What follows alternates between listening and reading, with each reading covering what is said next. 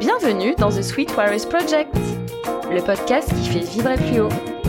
Aujourd'hui, j'ai l'immense joie de converser avec Serge Gakwandi Kuwimana. Rwandais, il vit entre New York et Nairobi au Kenya. Fonctionnaire international des Nations Unies, il travaille depuis presque 23 ans dans le domaine de la prévention des conflits et dans le suivi des processus électoraux à travers le monde. Il a notamment vécu et travaillé en Somalie. Nous nous sommes rencontrés encore une fois à Clermont-Ferrand à la fin de mes études. Il faut croire qu'il y avait un nid de warriors cette année-là. Il est arrivé un peu après la rentrée universitaire. C'est lors d'un voyage d'études auprès des Nations Unies justement en Suisse, quelques temps après, que nous avons vraiment fait connaissance. Nous étions à Genève et pour garder les frais de voyage au minimum pour les étudiants globalement fauchés que nous étions, un professeur avait déniché un dortoir collectif mixte et non chauffé en novembre. Entre les ronflements et le froid glacial, pas moyen de dormir. Je me souviens m'être retourné et le voir frigorifié avec des gants, et lui spontanément m'en prêter un. On appréciera le geste symbolique, puis une couverture, ce qui a scellé une affection et une amitié au long cours. Bonté, humilité, intelligence cristalline, spiritualité, conviction, mais aussi humour et action en quelques mots. Bonjour Serge. Bonjour Cécile. Comment vas-tu aujourd'hui? Ça va, je vais bien. Je suis euh, là, je suis à Nairobi euh, depuis, euh, depuis une dizaine de jours. Voilà. Et tout va bien? Prêt à te livrer pendant une heure et quelques aujourd'hui? Prêt, un peu stressé, mais, mais prêt, oui, en effet. Alors, aucun stress à avoir. Écoute, euh, je ne torture pas les, pas les gens, même si aujourd'hui, euh, tu as dû euh, finalement faire l'entretien dans ton placard. Et je t'en remercie. Pour des raisons d'acoustique, j'apprécie la, comment dire, l'engagement absolu. voilà, écoute, moi, ça me fait très plaisir de pouvoir te parler aujourd'hui. et sans plus tarder, j'ai envie que nous passions au, à l'apéritif, j'ai envie de dire. Donc, comme tu es un auditeur assidu, et je t'en remercie, tu sais que j'aime bien demander aux gens euh, l'enfant, enfin de me décrire un petit peu l'enfant euh, qu'ils étaient. Très bien. Alors, euh, donc, d'abord, merci, merci pour le temps, merci pour la confiance, merci pour le la patience parce que ça fait un moment qu'on en parle. Et alors, tout go. j'ai eu une enfance heureuse. avec le recul, je peux le dire en effet, heureuse. deuxième d'une fratrie de quatre le plus turbulent des quatre, le, le mouton noir du, de la fratrie, au, propre comme au figuré, ils sont tous euh, très très clairs de peau et je suis euh, le teint sombre. Et euh, en grandissant, entre ma grande sœur et mon petit frère, on a un an, un an et demi d'écart. Euh, le, la vanne favorite, c'était de toute façon, tu as été adopté. Hein. Voilà. Donc et, et, donc voilà. Donc, mais à part ça, espiègle, je dirais turbulent, euh, curieux. Très tôt, très tôt, je m'intéressais à tout ce qu'il y avait autour de moi, aux relations internationales, à l'actualité, euh, au sort des plus démunis. J'adorais suivre les informations. Euh, j'ai avalé tout ce qu'il y avait comme documentaire sur la deuxième guerre mondiale, sur l'actualité sur la famine en Éthiopie. Donc, c'est pour te donner un ordre d'idée de l'époque où j'ai grandi. La guerre en Irak, voilà. Euh, alors, avec deux parents, des parents formidables, euh, qui, qui, qui avaient, qui ont beaucoup, enfin, des, des valeurs familiales euh, très ancrées, mais également, euh, voilà, qui, qui, je suis qui je suis aussi, aussi parce qu'ils ont connu une, 35 ans de transhumance, on va dire ça comme ça, mmh. euh, né au Rwanda, exilé très jeune, enfant en fait, enfin ou adolescent plutôt, et qui ont vécu entre l'Europe, euh, notamment la Suisse où je suis né, puis euh, sont installés au Congo en RDC où on a grandi, et puis après euh, en 94 ont décidé de repartir au Rwanda. Donc c'est un peu tout ça mon mon, mon background en fait, si tu veux. Très bien. Mais écoute, euh, ça me paraît euh, pas mal. Donc finalement, euh, j'ai envie de dire, les dés étaient jetés pour ta future orientation professionnelle dès ta plus tendre enfance. très bien. Mais écoute, on va passer gentiment à la première partie pour que tu puisses un peu plus t'exprimer sur ton récit personnel. Alors dans cette première partie, Serge, je vais te demander un petit peu de faire du storytelling. J'aimerais, si tu le veux bien, que tu choisisses euh, des temps forts de ton parcours, des moments qui t'ont défini, des moments qui t'ont transformé, des moments pivots, euh, des moments qui ont pu exiger de toi une transformation, une ou des métamorphoses. Et, et je te demanderai de nous donner un petit peu le menu de ton récit pour me permettre après de revenir euh, un peu euh, chapitre par chapitre euh, pour que tu puisses t'exprimer très librement sur, sur ton histoire. Voilà, je suis à ton écoute. Alors merci Cécile, je vais, donc le décliner sur grosso modo trois, trois étapes de ma vie, donc mon enfance, mes années formatives qui incluront mon adolescence. ensuite, je, je qualifierais les, années difficiles, la trentaine, euh, mon mariage, mon premier mariage, euh, la fin de celui-ci et ce qui en a et les dix années qui ont suivi, et puis euh, où j'en suis depuis, on va dire euh, trois quatre ans. Euh, une nouvelle phase, une nouvelle tranche de vie euh, que je qualifierais de, on va dire, d'heureuse et de voilà, de de, victorieuse. On est dans le contexte du, du, Street Warrior, donc la, la, victoire en fait après après le combat, les, difficultés, la résilience et tout ça. Parfait, ça me paraît d'être un, très joli menu euh, pour euh, nos auditrices et nos auditeurs et moi-même qui suis donc aux premières loges. Alors je vais te proposer, euh, ben, dans un premier temps, de, détailler un petit peu, de passer un petit peu de temps sur ce que tu as qualifié d'année formatrice formative. Et, voilà, donc je suis tout oui. Très bien, très bien. Alors, comme je disais dans, dans l'introduction,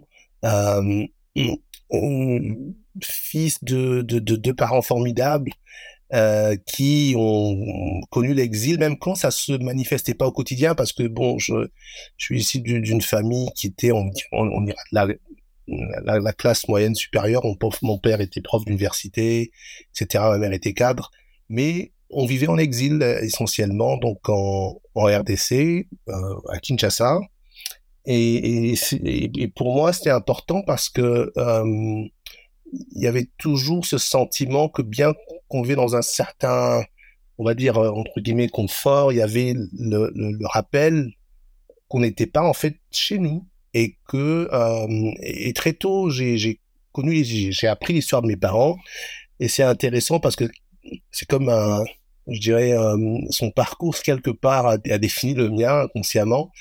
Mon père a dû partir très tôt du Rwanda, exilé, condamné à mort par contumace à 20 ans parce qu'il était activiste politique euh, et parce qu'il était candidat d'un parti qui appelait à la fin de la colonisation. Euh, et c'est marrant parce que, euh, allez, euh, euh, des années plus tard, euh, trois, quatre décennies plus tard, je me retrouve aux Nations Unies à travailler dans le domaine des élections, euh, de la prévention des conflits, de l'assistance électorale et tout ce que tu veux. Donc, euh, il y avait toujours cette conscience politique en fait, euh, et la nécessité de, de voilà de se de se situer en permanence et et, et, ça ça m'a ça m'a amené à m'intéresser en fait à la politique dans, dans la sous-région dans la région dans le pays où on était euh, mais également euh, par la suite lorsqu'ils ont décidé de repartir au Rwanda en à peine un mois après la fin du génocide en 94 euh, bien que j'avais déjà euh, enfin j'étais déjà suffisamment grand pour comprendre les choses. Euh, j'ai également été, été marqué d'abord par ce choix de tout abandonner. Mon père avait 54 ans à ce moment-là et de recommencer à zéro, littéralement, euh, reconstruire une vie, mais tout en contribuant, euh, comme des millions d'autres, à reconstruire ce pays que avec qui était jeune que moi je ne connaissais pas. Et donc ma, mon, intérêt aussi pour euh, pour euh, le sort des plus vulnérables, euh, on va dire parfois aussi l'hypocrisie de la communauté internationale, etc. Tout ça, c'est vraiment c'est en suivant un peu le cheminement de mes parents. Donc c'est des années, on va dire formatives, heureuses. Et, et, qui m'ont amené donc après à faire le choix professionnel que j'ai que j'ai que j'ai fait et, et j'en suis tout à fait euh, donc voilà je, je, je, le dois aussi à, à, à, au parcours de ma famille en fait voilà. très bien Très bien, Écoute, j'ignorais tout ça et, et voilà, c'est très fort. Bah voilà, là, on peut encore une fois utiliser cette expression populaire. C'est la pomme n'est pas tombée bien loin de l'arbre finalement. Donc, j'ai oublié de te poser la question d'ailleurs suite à la description que tu as faite de toi enfant si tu te retrouvais, si cet enfant était en phase avec le Serge adulte d'aujourd'hui mais j'ai l'impression finalement que cette partie répond de manière assez magistrale en fait. Euh, donc euh, l'enfant euh, curieux, espiègle, déjà très intéressé aux affaires internationales. Bon bah voilà, finalement c'est vraiment, j'ai envie de dire, dans ton ADN et c'est vraiment un produit de ton histoire familiale en fait. Absolument, ah non absolument. Et et et, et, pour moi je, je, le vois comme on va dire un, on dirait favor, grace, c'est un privilège même. Euh, mm-hmm. Je le vois comme un bénéfice plus qu'autre chose parce que parce que sans ça, je pense pas que j'aurais le même regard sur euh, sur euh, on va dire le la, situation des pays que je couvre, les personnes que je rencontre, les parcours des personnes que j'ai eu à rencontrer, et à la fois professionnellement, mais aussi dans ma, dans, dans ma vie en général. Et je pense que c'est, voilà, c'est, ceci a contribué à cela, et c'est, et c'est pas un honneur en fait de pouvoir euh, de pouvoir avoir ce, ce, ce regard là ayant eu ce parcours là euh, voilà. Je prends je très bien bah écoute oui donc euh, c'est vraiment ça t'a donné euh, j'ai envie de te dire toutes les clés nécessaires et oui c'est joli c'est alors, tu dis voilà comme une grâce, c'est vraiment c'est un, flambeau finalement. Je vois ça un peu comme, c'est peut-être complètement absurde comme comme parallélisme, mais tu vois vraiment un, passage de torche en fait. Et c'est euh, et voilà donc tu as été hyper sensibilisé déjà voilà à l'injustice, euh, à l'exil en fait euh, aussi. Hein, tes parents ils ont dû vivre un petit peu à droite à gauche. Euh, tu dis que ton, ton père avait dû avait été condamné par contumace parce qu'il était activiste politique. Il luttait déjà contre contre la colonisation. C'est bah écoute voilà, j'imagine que tes parents euh, sont assez fiers euh, de, de, de, ce que leur, euh, leur fils a fait. Je pense qu'il ouais, y, a, y a une cohérence dans le parcours, c'est beau. Il y a une cohérence, en effet. Ils sont, ils sont, ils sont, ils m'ont soutenu en fait, et, et j'avais mmh pas de, enfin, enfant, je savais même pas ce que c'était les Nations Unies. Je me disais, je serais avocat, je mmh défendrais la veuve et l'orphelin, voilà. J'ai fait des études de droit, mais après j'ai compris qu'en fait euh, c'est aussi des relations internationales qui m'intéressaient et puis j'ai jonglé avec les deux jusque jusque là où j'ai abouti en fait. Ouais. Mais aussi en dehors de mon boulot, euh, en faisant un peu de volontariat, euh, voilà. donc voilà, il y, a un peu de ça aussi. Tu as honoré et tu continues d'honorer ton histoire familiale en fait. Voilà et sans, sans, sans qu'on me, sans, sans qu'on me l'ait demandé, mais c'est, c'est, c'est là, c'est, un instinct, c'est, voilà, c'est, c'est, c'est en moi, en fait, ouais. Très bien. Est-ce que tu veux rajouter quelque chose sur cette partie ou tu veux passer euh, doucement à la deuxième partie du récit? Euh, Non, je peux passer à la deuxième partie du récit. Ouais, je pense que oui. Je pense que là, oui, c'est bon. Très bien. Moi, j'ai finalement, attends, excuse-moi, euh, tu vois, c'est moi qui rétropédale euh, quelques instants. Tu dis que tes parents sont euh, repartis juste après le génocide, en fait, au Rwanda? Exactement, trois semaines après la fin de la guerre civile et du génocide. En l'occurrence, en, août 94. Et il n'y avait rien. Il n'y avait pas d'électricité, il n'y avait rien, mais il y avait une volonté, comme des milliers d'autres personnes de repartir et de reconstruire parce que c'était clair. Euh, le pays et la, population du pays ayant été abandonnée, euh, seuls les Rwandais et leurs amis euh, pourraient reconstruire ce pays. Donc mon père fait partie d'une, allez par exemple, lui à son niveau est parti avec un groupe de, de professeurs d'université pour réouvrir l'université, mais aussi à côté, ils ont euh, mis en place euh, les structures de l'État. Enfin, et c'était du volontariat hein, pendant en tout cas au moins deux ans. Et en tout, tout abandonné derrière. Donc c'est à travers eux, c'est l'histoire de milliers d'autres personnes et ce qui explique un peu euh, où le pays en est aujourd'hui. Et ça, c'est des choses qui, qui te marquent en fait, tu vois, quand t'es quand t'es adolescent et que tu vois voilà, les parents faire ces choix alors qu'ils n'étaient pas forcément obligés, mais pour eux c'était un devoir. Et ça, je pense que ça a beaucoup beaucoup joué effectivement dans dans ma propre euh, dans l'édification aussi, ouais, de ma conscience. Très bien. Mais écoute, sur, sur ça, juste avant de te laisser, excuse-moi hein, d'être revenu là-dessus, mais vraiment cette question euh, est apparue comme ça. Euh, et en fait, j'en profite aussi pour rendre hommage parce que donc là, on parle du Rwanda, mais on a, toi comme moi, très certainement euh, des amis euh, qui euh, auraient pu justement aussi d'autres pays. bah moi, évidemment, je pense à la Guinée, je pense aussi à certains amis haïtiens, etc., qui auraient pu avoir des vies aussi, j'ai envie de dire, très confortables, plus protégées dans des pays, voilà, aux États-Unis, en Europe, etc., et qui ont fait ce choix, parfois de rester ou de repartir pour justement euh, participer à la construction euh, ou la reconstruction de leur pays. Et euh, je trouve que c'est pas mal aussi de profiter de cette émission pour leur rendre hommage, tu vois. voilà. C'est ce que je voulais dire. Oui, tout à fait. Écoute, euh, on va passer à la deuxième partie de ton récit, si tu le veux bien. Alors, euh, tu as mentionné, euh, bah, c'est vraiment un événement marquant, enfin une période charnière de ton existence, un niveau très privé et très intime. Et je vais te laisser le présenter à ta manière. D'accord. Et je vais essayer de résumer une vingtaine d'années, on va dire, en quelques minutes. tu as du temps, tu as du temps, t'inquiète. Donc voilà, donc je me suis marié librement à quelqu'un que j'aimais, et je, enfin, je pensais qu'elle m'aimait, mais bon, voilà, on s'est mariés. Euh, J'avais quoi, 32 ans, voilà.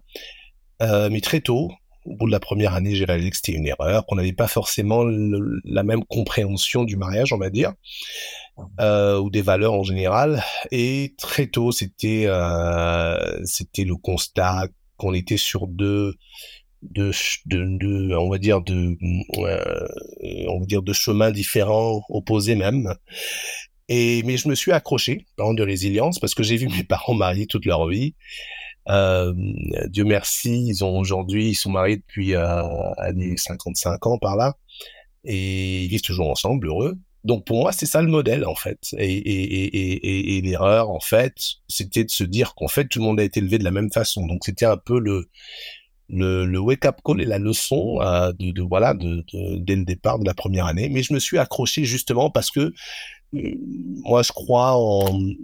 Je pense qu'il faut toujours donner une chance euh, à, à l'autre de, de, de s'améliorer, de voir, de comprendre, de se voilà, donner une chance à l'amour. J'y crois encore toujours. J'ai un côté un peu rêveur comme ça. Euh, c'est un miracle que je sois pas devenu cynique euh, parce que bon voilà et, et puis euh, voilà deux, deux enfants merveilleux euh, merveilleuses deux filles euh, qui euh, voilà qui ont également été la raison pour laquelle je me suis accroché même quand les choses allaient euh, de mal en euh, et pour faire court euh, au bout de euh, allez au bout de la huitième de la neuvième année mon épouse a décidé une fois qu'elle avait atteint certains euh, on va dire certains objectifs professionnels m'a écrit pour me dire écoute le mariage c'est fini comme ça, hein, et puis, euh, puis voilà. bon, mais quelque part, c'était à la fois un choc de voir euh, le côté froid, le côté calculateur, parce que là j'ai compris qu'il y avait eu tout un tout un cheminement et tout un plan derrière.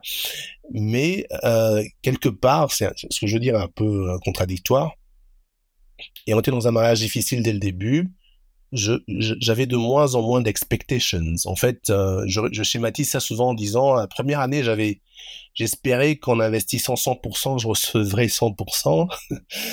Au bout de la troisième année, j'espérais recevoir des 100%, 50%, euh, et j'aurais été super heureux en termes d'attention, en termes de présence, en termes de, enfin de, de, respect en termes de, de voilà de, de, de, partage de, de, ce qu'on avait de l'espace du temps etc et au bout de la neuvième année quand elle m'a écrit pour me dire c'était fini euh, il y avait plus grand chose en fait. Euh, et là j'avoue que je m'accrochais par rapport aux enfants et pour éviter de leur enfin qu'elles subissent déjà l'absence d'une mère j'ai fait le choix de rester de continuer à être présent Alors ça c'est le ça c'est le, premier chapitre de ce chapitre-là. Euh, ce qui a ce qui en est suivi, c'est que euh, après ce fut la séparation physique euh, en termes d'espace géographique.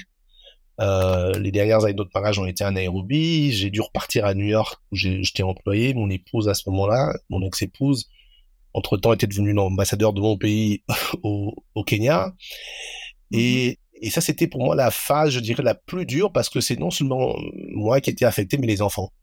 Parce que ce qui s'est passé concrètement, c'était m'empêcher de les voir. Euh, et donc pendant dix ans, euh, entre le, Kenya où elles ont vécu, où je passais la moitié du temps, ensuite le Rwanda, ensuite la Grande-Bretagne, euh, pendant dix ans, j'ai fait, j'ai fait, j'ai fait la navette. En fait, j'ai vécu en deux continents. Euh, pour essayer de voir mes enfants, pour essayer de passer du temps avec, euh, mais avec en face le choix délibéré d'essayer de, de, de, casser cette relation de manière artificielle.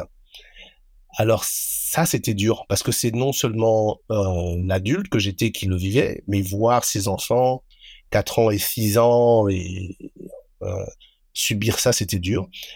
Parce que c'était aussi euh, quelque part euh, une situation où je, elles n'avaient pas le choix que de dépendre euh, de des personnes autour d'elles pour accéder à un téléphone, tu vois, pour me voir.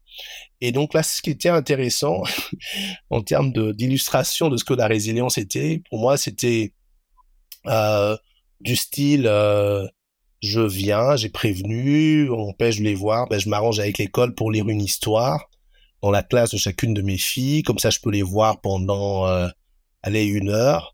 Euh, le temps que la juge euh, donne des ordres pour que je puisse les avoir euh, trois quatre jours.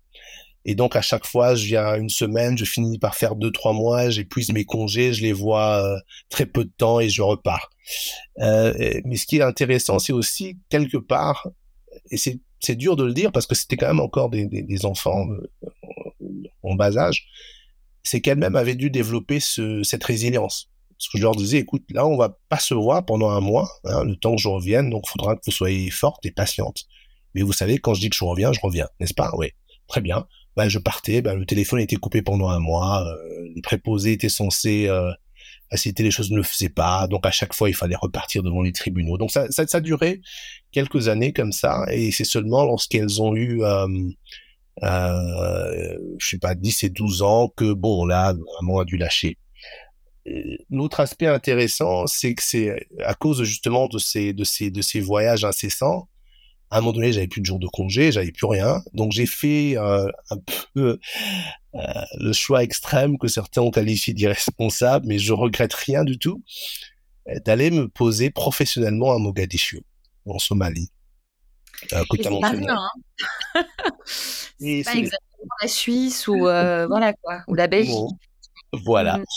Mm parce mmh que euh, à cette époque, je parle des années euh, 2014 à 2016, elles étaient au Kenya, puis euh, après que je sois enfin, au Kenya, puis au Rwanda et puis à Londres. Et donc moi je m'étais posé à Mogadiscio par choix, par volonté, euh, parce que c'était la seule façon, euh, bien que j'étais passionné par le dossier, d'avoir ce qu'on appelle des congés de récupération parce que mmh. la mission en Somalie était la mission la plus difficile, même plus difficile que celle de l'Afghanistan. Hein, je parle de bombes qui explosent euh, régulièrement, euh, se déplacent pour aller euh, d'un point à un point B, de la base militaire où on était en, au centre-ville, 10 minutes de voiture, tu te déplaces avec euh, deux véhicules blindés, 25 gardes en pick-up, quoi, avec gilet pare-balles, les casques et tout ce que tu veux. Et on a échappé deux, trois fois des voilà des tentatives de de de de, de, on va dire d'attaque à la voiture piégée. Ah non, non, on n'est pas dans le kidnapping. Là, c'est vraiment attaque. Non, non, on est plus haut. T'as raison, Ah oui, mais c'est vraiment, euh, c'est vraiment le nec plus ultra de, voilà, et le nec plus ultra de l'inconscience, on va dire. mais j'ai et, le paradoxe dans l'affaire, c'est que j'ai j'ai adoré. C'est la meilleure tranche professionnellement parlant de ma carrière j'ai j'ai pu remettre pas mal de, de, de compteurs à zéro. J'ai vécu dans un conteneur qui faisait 24 mètres carrés pendant deux ans et demi, quittant un appartement à Manhattan. J'ai appris à aller au travail en jeans et en chemisette, moi qui portais la cravate et le costume tous les jours, et, et, à, et, et surtout à interagir avec des gens, des, que ce soit des collègues, mais aussi des, des, des, on va dire des, des, des, partenaires euh, au niveau de, des autorités du gouvernement, de la société civile, qui vivent dans un pays euh, où le danger est constant, mais qui y vivent. Mmh. Et il n'y a pas mieux en termes de résilience que cet exemple-là. Et j'étais parti pour six mois et j'ai demandé à y rester deux ans et demi. Et, et j'avais même considéré démissionner de New York y rester quand mes deux filles, et on arrive vers la fin de ce chapitre, me diront papa, euh, c'est trop dangereux parce que comme moi, elles, s'intéressent à, l'actualité. elles disent papa, on panique à chaque fois qu'on dit ce qui se passe en Somalie. S'il te plaît, repars à New York, on te promet qu'on viendra te voir. Et donc euh, là, on est dans la allez, euh, sixième année, voilà. Donc je repars à New York en 2017, et de là, toutes les cinq six semaines, je suis à Londres. Euh, là, c'est aussi, euh, il y, a, y, a le côté galère, mais il y a aussi un côté extraordinaire en termes d'intimité avec mes, mes filles que que j'avais pas eu depuis longtemps parce que en arrivant à Londres, je, je, prends un appartement. Pendant une semaine, je suis avec elles, je fais la cuisine. Elles sont convaincues que je suis le meilleur des chefs, by the way, parce que ça se ah, résume à des boulettes. Des cours depuis les années 2000 ou euh, ou pas? C'est un peu une question que je me permets de te poser par la forme des choses, j'ai dû apprendre ce que mes filles aimaient. Et donc, euh, elle, c'était assez facile, en fait. C'est un peu comme moi, pâtes et, euh, et euh, euh boulettes de, viande hachée, steak, voilà. Donc, c'était bon. Et puis, entre deux, on allait dans une pizzeria qu'ils aimaient bien, ou à l'occasion McDonald's, voilà. Et bien sûr, activité. Donc, c'était à chaque fois semaine intense euh, toutes les, allez, tous les, tous les mois ou toutes les cinq, six semaines, parfois des séjours plus rapprochés, notamment lorsque ma fille aînée avait des, elle a frisé la dépression, euh, et donc elle m'appelait, elle me dit papa j'en peux plus, euh, tel ami ne me parle plus, et puis il y a ça, et puis je me suis dit avec maman. Il m'est arrivé de prendre l'avion le vendredi, passer deux jours et repartir à New York. Mais à côté de ce côté un peu, tu vois, intense, euh, oui, c'est dur, c'est la galère. C'est c'est des années, euh, le paradoxe, c'est des années où j'étais le plus proche de mes filles parce qu'il y avait une telle, euh, on va dire, on passait tellement de temps ensemble et c'était tellement tellement fort et il n'y avait que ça. pour te dire, en, 7 ans, ou ouais, 6-7 ans où j'allais régulièrement à Londres, je me suis pas fait un seul ami en fait. Hein. J'ai un cousin quelque part perdu, mais non, j'ai ma sœur qui y vit, mais depuis peu. Mais c'était elle et elle et elle, quoi, tu vois. Et, donc, même si c'était des petits segments, c'était des segments intenses. Et puis bien sûr, euh, un peu plus tard, 2018, euh, par la force des choses, là, moi, dû lâcher. Donc, je venais les prendre, je les amenais à New York, on passait un mois ensemble. Mais c'était, euh, je suis papa, je suis maman, je suis le coach de tennis euh, et le guide, quoi, le guide touristique, on va dire. Donc, voilà. Et, et, c'est je dois acheter un truc qui est très, très important parce que ça va aussi faire le, le lien et, si tu veux, un lien, un lien de causalité quelque part avec le dernier chapitre, sous-chapitre, on va dire c'est que j'avais fait le choix, en fait, euh, ayant une relation à distance euh, après mon divorce, pour qui a duré quatre ans, euh, elle m'a elle lâché parce qu'elle me disait t'aimes trop tes filles quoi tu vois. Et, et moi je m'étais dit tiens tant que mes filles ne me diront pas papa il faut que tu te remaries je me marie, me remarie pas. C'était un peu c'était ma prière c'était mon souhait c'était mon mais je voulais être sûr qu'elles avaient euh, qu'elles étaient équipées qu'elles qu'elles avaient passé le, le, le, cap et qu'elles étaient suffisamment on va dire grandes conscient pour euh, pour euh, pour gérer euh, une fois que, que je, enfin le fait que je, je, je referai ma vie. Et effectivement, un an et demi avant que je rencontre ma chère et tendre père, elles me diront papa, on a réfléchi, ça fait un moment qu'on en parle, il faut que tu te remaries, ça suffit, on en a marre de te voir tout seul. Enfin, ça de manière plus polie. Et et le truc, c'était ah, super. Mais là, c'était genre chaque jour qu'on se parlait, qu'on faisait notre prière le soir avant que aillent au lit, c'était papa, t'as trouvé quelqu'un? Euh, t'as trouvé quelqu'un, on voyait quelqu'un dans la rue, ah tiens, elle est pas mal, qu'est-ce que tu penses d'elle Mais ça, c'est pas comme ça que ça se, voilà. J'ai deux filles, il faut que je trouve quelqu'un qui acceptera ça, et puis voilà, et puis ça se décide pas comme ça. Donc pendant un an et demi, c'était du taclage, quoi, tu vois. C'était, euh, je dirais pas du harcèlement, mais pas loin. Et, euh, et puis voilà, je, je, prends une pause là, juste pour permettre de réagir si tu as envie de réagir, mais voilà. Donc, un peu ça, les Écoute, waouh, quel, quel récit euh, quel récit? Alors évidemment, moi j'ai des, j'ai plein de questions, donc j'ai pris des notes euh, au passage, mais, mais, mais quelle, euh, quelle partie? Alors, je suis ravie et j'ai hâte après qu'on passe à la phase d'après, à la dernière partie, partie pardon, de ton récit. Mais sur tout ça, donc on a balayé quoi, une vingtaine d'années en un peu moins d'une vingtaine. Ouais. ouais, ouais, un peu plus. Ouais, mal. Écoute, bon, dans tout ça, donc tu parles du début de, de, de voilà de ton mariage, de très vite de euh, des grincements et puis l'amplification du grincement qui finalement mène à quelque chose, bah voilà, une espèce de rupture. Tu dis que par écrit, on t'a signifié euh, ton congé quelque part. Donc bon, il y a la partie euh, de ta vie privée d'homme, mais ce qui évidemment est très, enfin, comment dire, prégnant dans ton récit, c'est la relation avec tes enfants et comment tu as fait preuve d'une ingéniosité parfois frisant effectivement une forme d'inconscience. Après, j'imagine que dans ta tête, ça faisait beaucoup de sens, c'est-à-dire qu'il y avait une analyse coût-bénéfice entre euh, euh, enfin presque pas voir et pas développer une relation de proximité avec tes enfants. Et aller quand même passer euh, quoi au final tu es resté quoi un peu plus d'un an à Mogadiscio? Bon bah c'est voilà voilà, mmh. donc c'est culotté, mais visiblement ça a porté ses fruits. Euh, tu as vraiment été protégé euh, très clairement parce que, voilà, comme tu dis, alors moi j'ai mentionné avec beaucoup de candeur, ah bon, tu risquais le kidnapping, mais non, non.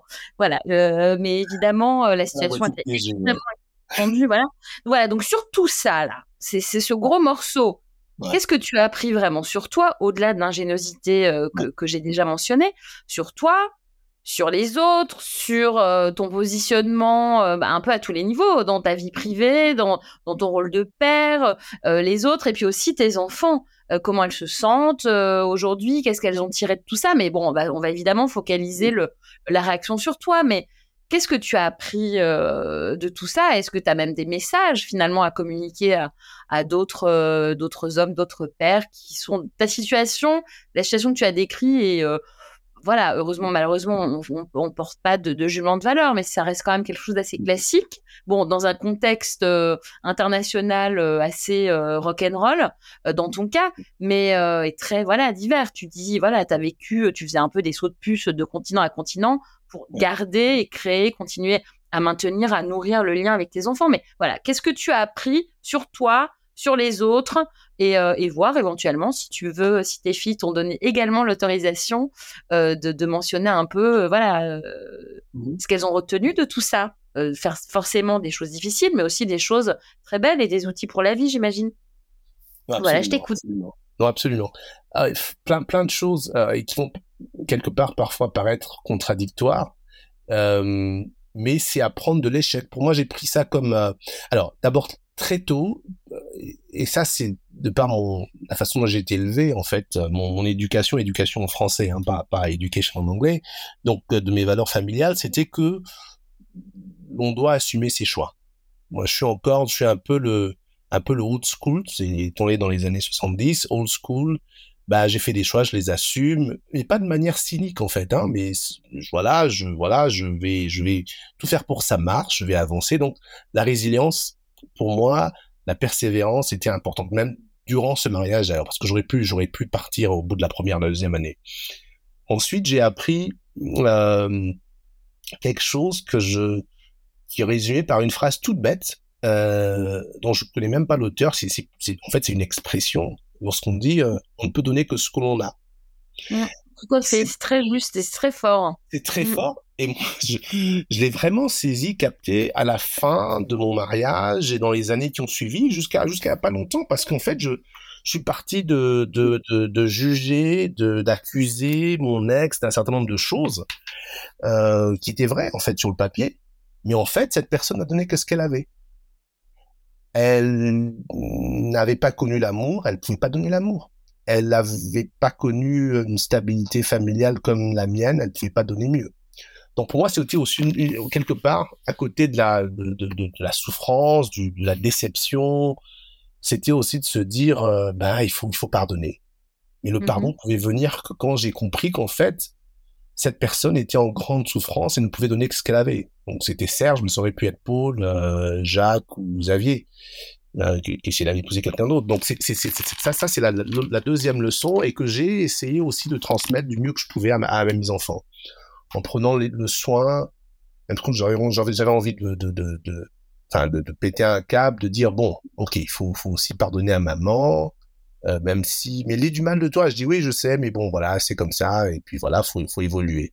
Euh, bon, c'était pas toujours aussi zen hein, que je le décris, mais dans les, dans les grandes lignes, c'était ça, et c'était vraiment ça la trame, en fait. Hein, donc. Comprendre que l'autre n'a pu donner que ce qu'elle avait. En fait, lorsque des années plus tard, les gens me diront, mais qu'est-ce qui s'est passé? C'est à qui la faute? Je dis, c'était moi. Il dit, bon, ça, j'arrête d'être trop spirituel. Donc, je ne suis pas spirituel.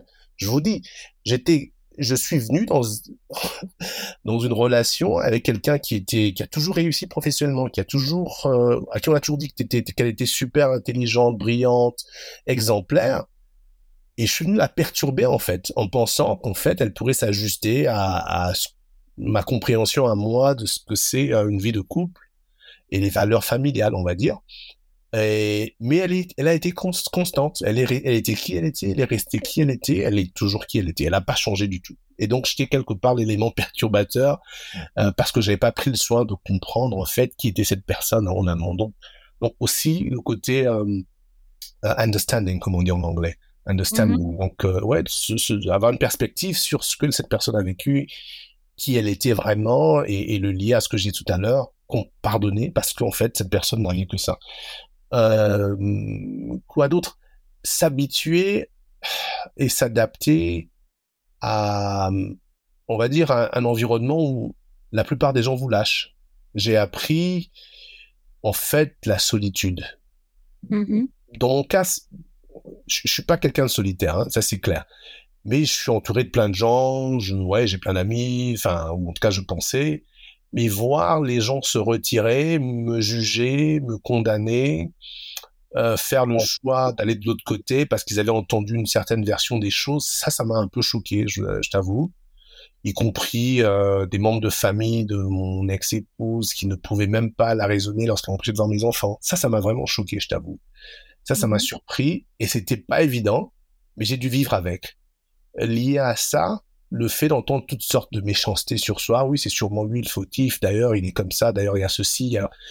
Et ça, c'était pas évident. Mais ce qui m'a aussi aidé, en fait, c'est quelque part, euh, parce qu'il fallait faire des choix. Où on s'attarde à s'apitoyer sur son sort, ou là, on s'occupe de ces deux enfants qui sont victimes de cette situation et qui, voilà, il faut bien que l'un des deux parents soit raisonnable et qui, voilà. Et en plus, c'est des filles, en plus, je suis le role model le, seul homme dans la famille finalement autour d'elle, n'ont pas de frère, n'ont pas de grand frère, je suis le papa, donc il faut il faut que je me relève et que j'apprenne à vivre avec la trahison, avec l'abandon. Euh, heureusement, dans mon enfance, pour les côtés pratiques, euh, en fait, de, en termes de pouvoir m'en sortir sans trop d'aide au quotidien quand il faut m'occuper de mes enfants entre guillemets, c'était euh, le fait que tout petit, je me souviens, euh, ma mère, elle nous mettait tous au même diapason. Hein. Donc, euh, ma grande sœur, mon frère et moi, la petite, elle a échappé à plein de choses parce qu'elle est née huit ans plus tard, c'est, le bébé de la famille. Mais tous les trois, le week-end, ma mère demandait, euh, enfin, à l'employé de maison de, partir. Et puis, à tour de rôle, l'un lavait les assiettes. On n'avait pas de... de je pense que c'était fait à dessin de, de lave-vaisselle. Donc, l'une lave ou l'un lave, l'autre essuie, l'autre range. Donc, c'était chaque fois, on, on se plaignait, mais on n'avait pas le choix apprendre à, à dire à, à, à, remplacer un bouton, à faire un roulé de pantalon. C'est les années 70, hein, c'est 79, 80, 81 par là. C'était la norme en fait, le week-end notamment, faire son lit. Donc quelque part, bah oui, quand je quand je me suis retrouvé personne, euh, euh, sans aide aucune, bien que plutôt lorsqu'on était mariés, que machin, on avait du personnel, ces ressorts sont revenus. Donc ce côté un peu indépendant, euh, self-reliant, euh, pas que je ne voulais pas avoir de l'aide, mais avec des choses que seul moi pouvais faire. J'avais pas voyagé avec une amie, donc. Euh, mais aussi c'était le fait, ça c'est l'autre, c'est l'autre aspect pour revenir aux enfants. C'était vraiment m'assurer qu'en le faisant ainsi, je non seulement je maintenais une relation avec les enfants, mais je leur apprenais ce que c'est qu'un père. Et par extension, euh, lorsqu'elles sont grandes assez pour choisir l'ordre de, leur vie, elles auront des repères. Et donc, quand mmh elles sont devenues plus grandes, et même maintenant qu'on en parle, je dis, bon, alors, euh, vos choix de vie, c'est vous, mais il faudra que ce soit au minimum comme moi, euh, mais si possible mieux que moi, notamment par rapport à ça, ça, ça et ça. Et le nouveau standard, en fait, c'est ça. Tu, tu ah, sais, le bare minimum. Et maintenant, voilà, elles peuvent mieux faire, mais elles peuvent pas faire moins. Voilà, ah le, voilà, le, gars qui est présent, qui s'occupe de ses enfants, qui euh, qui va choisir les vêtements, qui euh, voilà, qui qui est présent, qui qui oui, voilà, quand on sait pas maman est, bah papa il a l'autre bout de la terre, mais on sait qu'il peut répondre lorsqu'on est un peu déprimé, papa peut prendre l'avion pour venir.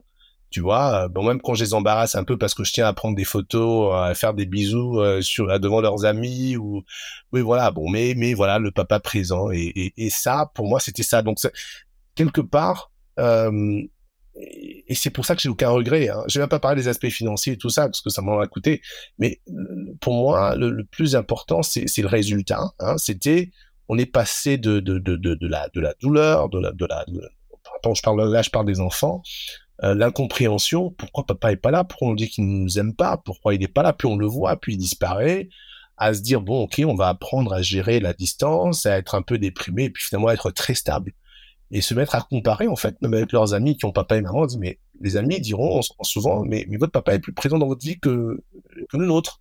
Tu vois pour moi c'est si, c'était à refaire absolument. Absolument et euh, et ça je suis j'en suis reconnaissant quoi c'est c'est c'est it's priceless hein, it's priceless bon elles sont ados parfois mais un peu parfois on, on se on se on, on, on, se fâche un peu, mais c'est sur des petites choses. Mais, mais le fondamental, l'essentiel, euh, la base est là. Euh, c'est des, des, des, jeunes, euh, des ados aujourd'hui stables, généreuses, enfin voilà, très très très impliqués aussi à conseiller leurs amis, très sociables dans ce qu'elles font. Et ça, je trouve que c'est un, un super miracle en fait, qui, qui, qui voilà, c'est une belle histoire. Pour moi, si ça devait s'arrêter qu'à ça, euh, même si j'avais pas refait ma vie, ça, ça vaut le coup. Euh, au point, au point et, au point que ma deuxième fille, qui a 15 ans et demi, qui est en avant-dernière année euh, d'école secondaire, a fait le choix, il y a de cela euh, au début de l'année, de venir vivre avec nous, euh, avec moi, mon épouse actuelle et, et, et, son petit frère, en disant, écoute, papa, euh, j'ai passé le plus clair de ma vie sans t'avoir en permanence, euh, voilà, avec moi. Euh, pour les deux dernières années qui me restent, je viens vivre avec Claire, euh, Ikuzo et toi, et puis voilà. Euh, sa sœur, on passe plein de vacances ensemble, bien sûr, avec la grande sœur et tout ça. Elle est sur le départ, elle va à l'université dans quelques semaines. Donc voilà, c'est un peu ça aussi l'illustration du fait que cet investissement, si on peut appeler ça comme ça, était pas vain en fait, et que, que oui, la galère en valait le, la chandelle si on peut lire ça comme ça. Mais écoute, très bien, très bien, très bien. Écoute, moi j'ai retenu euh, plein de choses. J'allais dire investissement, voilà, c'était un investissement émotionnel euh, et c'est terriblement important. Et ce que tu dis, et je vois très bien aussi euh, autour de nous, voilà, dans différents pays, effectivement, la présence, c'est pas la quantité de temps en fait que tu passes avec tes enfants. c'est la qualité et, et l'échange qui se passe entre, entre ton enfant et toi. Et effectivement, toujours leur donner, quoi qu'il t'en coûte, euh, ce repère que, voilà, quoi qu'il se passe dans ta vie à toi, bah, tu feras en fonction des contraintes du moment aussi, euh, le maximum euh, humain, enfin possiblement humain, pour être là pour elle. Et comme tu dis, là maintenant, tu, on va dire, tu as des, des preuves objectives que c'était que c'était un pari audacieux et que c'est un pari gagné. Et, euh, et, et, bravo, et je trouve que c'est un, un, très joli témoignage sur ça. J'ai retenu autre chose, évidemment, il y a mille choses à dire, mais on va passer à la deuxième, enfin la troisième, pardon, et, dernière partie de ton récit. Euh, quelque chose que, que, tu as dit qui est très beau sur, euh, sur le pardon. Euh, par rapport à la maman de, de, de tes grandes filles, c'est passer aussi et ne pas se laisser, on va dire, un peu parasiter parce que vont dire les autres et qui veulent ont tendance à vouloir chercher un coupable du pourquoi du comment de, de, de l'échec euh, de la famille. Euh, tu as dit quelque chose de très important, c'est voilà, pardonner, bon, se pardonner à soi, mais pardonner à l'autre. Voilà, le fait qu'on ne peut pas donner plus que ce qu'on a ça, c'est quelque chose de très juste. Alors après, il faut pas non plus être trop déterministe. Il y a des gens qui ont eu des, des départs dans la vie euh, plus compliqués que d'autres, mais qui ont finalement appris, qui se sont ouverts et qui ont appris à comment aimer et comment donner, tu vois. Mais dans le cas que tu, que tu nous décris, c'est ça. Parce que finalement, tu peux pas... Hmm. Après, voilà, il y a des choix qui se font, mais voilà. Et je, trouve que c'est aussi quelque chose de, de, de, très joli, puis qui peuvent planter une petite graine dans l'esprit de, de gens qui nous euh, écouteront aussi. C'est puis ne pas rester dans cette espèce de zone de conflit permanent, de blâme, etc. Et de pas se pardonner, pardonner à l'autre, dire voilà, toi, tu as fait ce que tu as pu. Elle, certainement par rapport à ses critères et qui elle était, etc., elle a fait bon ce qu'elle a pu. Après, il y a des choses qui sont évidemment dispensables.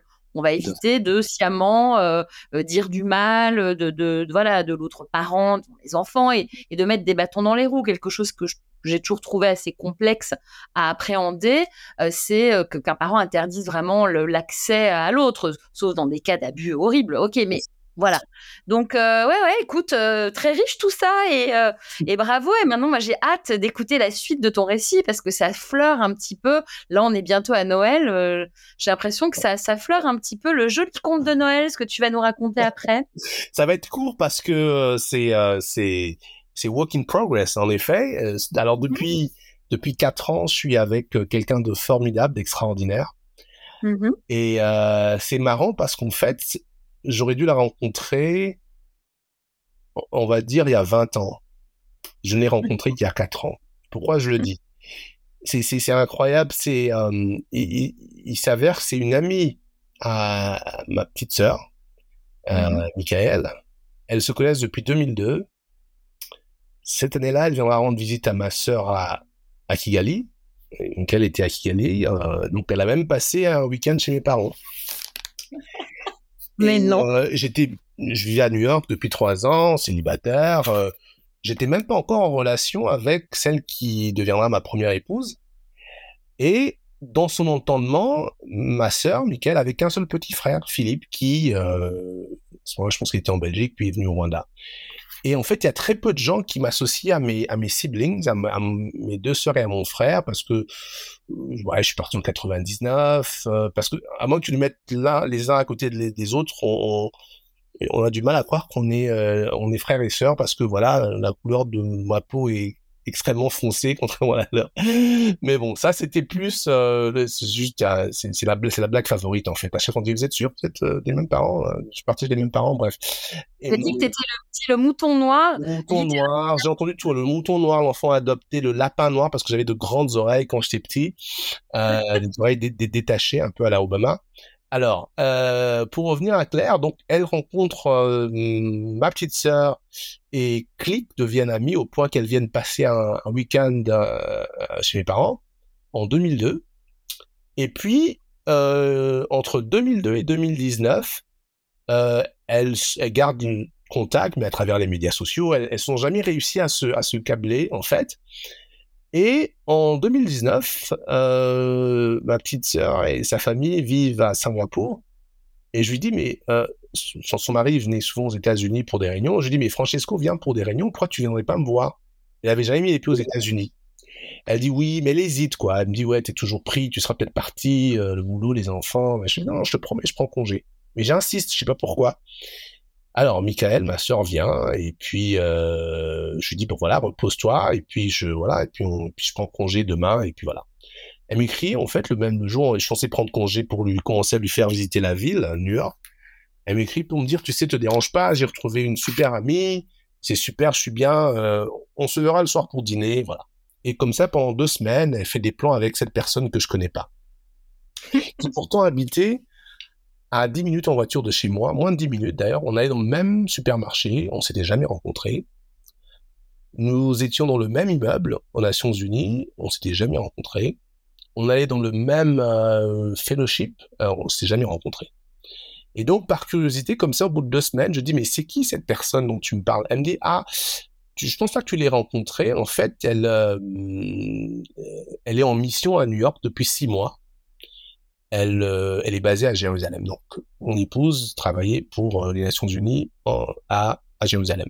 Mais elle était en mission depuis six mois et sa mission prenait fin, euh, genre un mois après que ma sœur soit venue, ou deux mois après. et je lui dis, ah super, bah écoute, présente-la moi, comme ça quand tu seras parti, si elle veut faire des courses ou quoi, mais comme ça, quoi.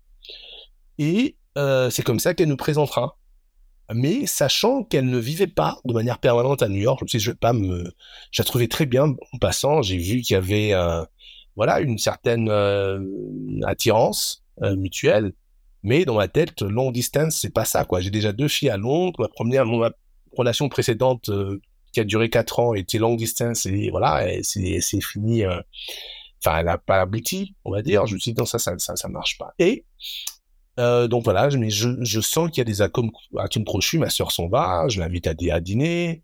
Euh, ensuite, je vais en vacances. À moi, je suis troublé, mais troublé. On s'écrit, on, on, voit, on voit très bien l'un et l'autre qu'il y a quelque chose, mais je me dis, je vais pas me lancer dans ce, ce serait complètement, complètement fou. Ce serait complètement irresponsable. Donc, je prends les enfants, on va en vacances à Kigali. On est en 2019. Et pendant un mois, je me dis, bon, je, je, vais, je vais méditer, je vais prier, je vais penser, je vais réfléchir comment je fais euh, si elle part, moi je suis là, les enfants, le machin.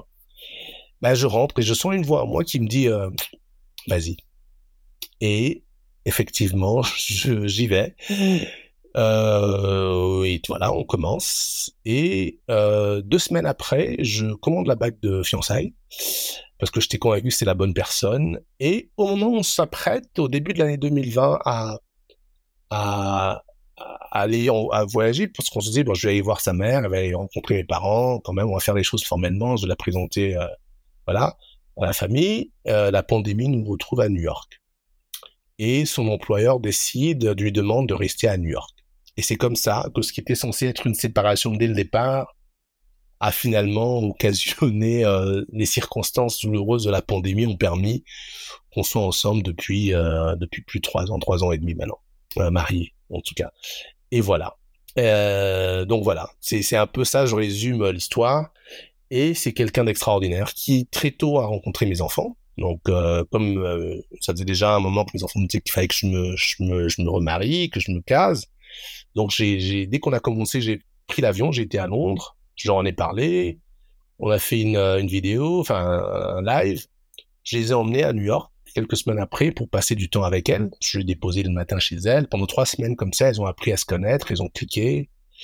Et j'ai eu la permission, on va dire, entre guillemets, de mes enfants d'y aller. Et donc, comme j'ai dit, après la pandémie a fait que bon, les choses s'accélèrent et qu'on se retrouve, voilà. Et donc, on a fait un mariage en cercle restreint euh, durant la pandémie, avec très très peu de gens autour de nous. Mais voilà, c'était c'était ça. Nos, nos familles étaient pouvaient même pas être là, mais c'était cool.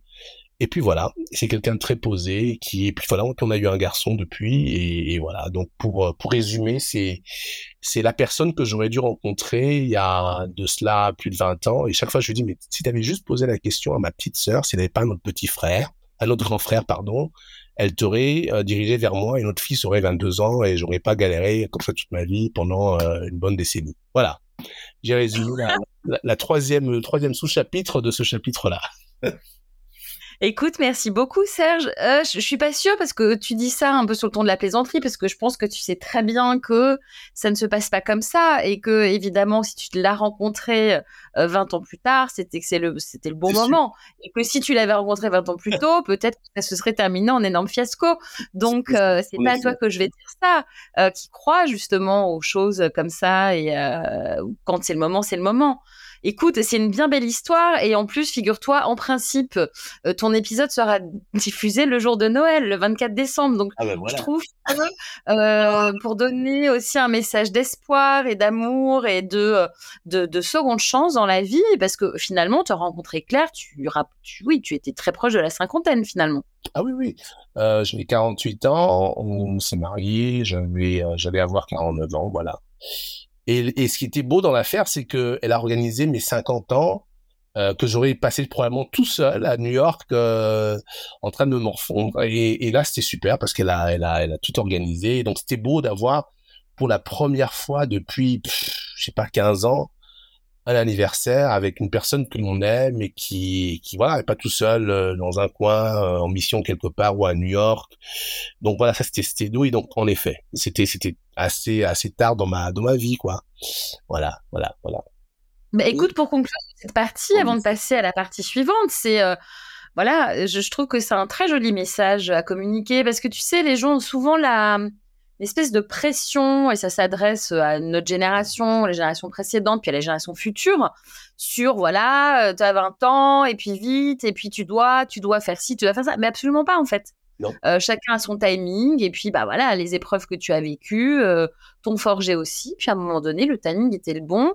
Euh, tu avais entre-temps eu l'autorisation de tes enfants, c'est assez mignon. Après, euh, voilà, à chacun de juger de, de, de ce dont il a besoin pour pouvoir avancer, mais mais voilà, écoute, je trouve que c'est très joli et en cette fin d'année, je trouve aussi que c'est une très belle histoire qui va faire du bien, j'espère, euh, à celles et ceux qui nous écouteront.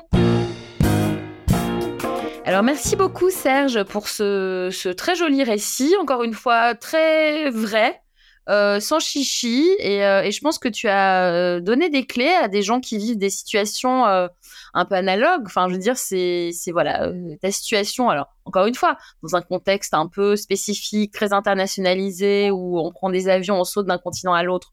On n'est pas tous, tu vois, les gens ne sont pas tous dans, dans, dans, dans ce, ce contexte-là, mais l'essence même de ton récit, euh, va certainement parler à beaucoup de gens, des, femmes comme des hommes. Et je te remercie beaucoup de t'être livré euh, comme ça, euh, avec beaucoup de, avec beaucoup de vérité. Alors dans cette partie, on va parler de ton kit de survie, ton thriving toolkit. Je vais te demander d'identifier un petit peu ce que tu avais et ce que tu as encore aujourd'hui dans ta besace, des outils à ta disposition qui t'ont aidé à traverser tout ça et qui te permettent aujourd'hui de vivre une vie que tu as décrite euh, un petit peu plus tôt dans l'entretien comme une phase de ta vie en fait euh, plutôt heureuse et, plutôt alignée en paix quoi. Donc écoute, euh, vas-y, je t'en prie. Merci Cécile. Alors je résumer, ce sera deux trois, deux, trois outils, il y en a peut-être plus, mais comme ça, de, ouais. c'est un, mais on va dire, mais les, valeurs familiales que j'ai et les valeurs de vie que j'ai héritées de mes parents, euh, notamment cette, euh, cette persévérance et, euh, et, ce modèle que mes, mes parents représentaient, représentent d'ailleurs toujours, de stabilité. Donc j'avais des repères, j'avais j'ai toujours eu des repères en termes de ce que la famille, ce à quoi devrait ressembler une famille.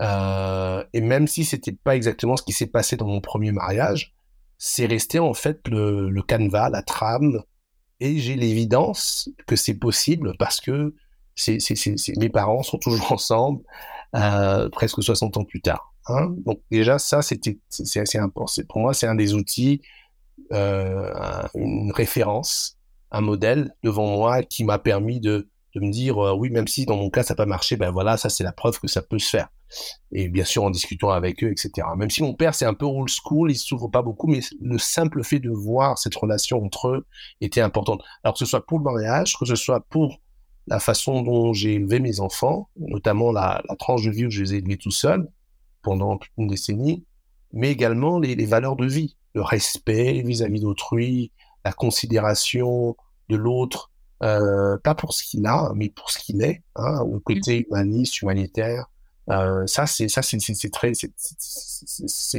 venu de là. Donc, ce modèle, ce canevas, euh, voilà, ce blueprint, a, pour moi, été important. Alors, lié à ça, c'est ma, foi, ma foi chrétienne, euh, qui va au-delà d'aller à l'église régulièrement, mais c'est vraiment en lisant, en comprenant, en priant, parce que je suis arrivé à la conclusion qu'il y a, il arrive un moment donné où on n'en peut plus, on n'a plus la force, on n'a plus l'énergie, on n'a plus les circonstances, ce que l'on voit, ce que l'on, selon quoi on se projette, ne se réalise pas et on se dit mais c'est la fin quoi. C'est et cette force supérieure, cet être supérieur, pour moi c'était très important. C'est toujours important d'ailleurs. Ça, ça m'a ancré et, et euh, comme, dit la Bible, la foi c'est l'espérance des choses que l'on ne voit pas, la certitude euh, des choses que l'on espère. Euh, et avec le recul, en voyant ces petites victoires, hein, on est passé de j'en viens à l'exemple principal, hein, euh, cette tranche de vie avec mes enfants à distance, sur deux continents littéralement, on est passé de pas pouvoir communiquer parce que c'était comme ça, à enfin pouvoir communiquer, à enfin pouvoir se voir, à enfin pouvoir voilà avoir une vie plus ou moins normale, avoir leur bénédiction pour que je refasse ma vie, à les voir complètement épanouis dans ma nouvelle vie, hein, au point de venir vivre avec nous, de passer des vacances avec nous, donc la foi, pour moi, a été très importante, et toujours, parce que j'ai vu ces choses se réaliser. Euh, alors que il n'y avait absolument aucun bon sens, il n'y avait aucune porte, aucune fenêtre qui s'ouvrait qui montrait que c'était possible. Parce qu'au quotidien, c'était vraiment, vraiment, le, c'était l'inverse. Toutes les portes étaient fermées. Hein, et surtout que, bon, j'avais pas vraiment d'appui euh, ou de ou de, de clés euh, que j'avais pas d'aide de la part de mon ex qui restait elle dans son dans son dans sa trame. Mais malgré cela malgré le fait qu'elle est restée qui elle était bah, j'ai vu une évolution notamment au niveau à ce niveau-là au niveau familial. Et c'est la même chose que je, je vois aujourd'hui enfin dans, dans, mon mariage dans, ma vie actuelle. La façon dont j'ai rencontré mon épouse, c'est un miracle en fait. C'est pas euh, on, prenait le même euh, on est dans, dans, dans, le même ascenseur, on est dans, le même immeuble, dans le même supermarché, on s'était jamais rencontrés. Il a fallu que j'insiste pour que ma soeur vienne me voir, qu'elle fasse la connexion, même en se disant ouais de toute façon Serge est tellement difficile, ça va jamais se faire, qu'elle se teste, qu'elle s'en aille pour que cette rencontre ait lieu et que ce soit la personne qui allait euh, matcher un peu mon caractère et aussi être présent dans la vie de mes, filles. C'est elle qui me rappelle, dit, si t'as pas appelé les enfants, faut que tu les appelles, euh, voilà, qui, de facto, sert de mère aussi à mes, à mes enfants, notamment à celle qui vit avec nous. Donc ça, pour moi, c'est la, foi. La foi a, a permis euh, de passer de l'espérance à le voir au quotidien. Donc ça, c'est très, très, très important. Euh, et enfin, enfin, il y a plein d'autres exemples autour de moi hein, des, personnes que je suis, des personnes que je connais, que je connais, ou des personnes qui ont traversé des choses similaires, que je suis euh, sur YouTube, des, personnes qui m'inspirent, des, public speakers, euh, que ce soit des, prédicateurs, que ce soit d'autres personnes qui ont donné leur témoignage. Ça, ça a contribué, ça a contribué beaucoup. Et enfin, l'autre outil, c'était, on va dire, je prends le dernier comme ça, c'est euh la réaction de mes enfants les voir épanouies, heureuses, euh, ça va toujours donner l'envie de continuer euh, et de faire des choix. Voir leur petit frère aujourd'hui, tout, qui tout petit, euh, voir son sourire, voir ça, te donne la, force, la niaque d'avancer et de voilà et de, garder le cap, hein, de garder le cap.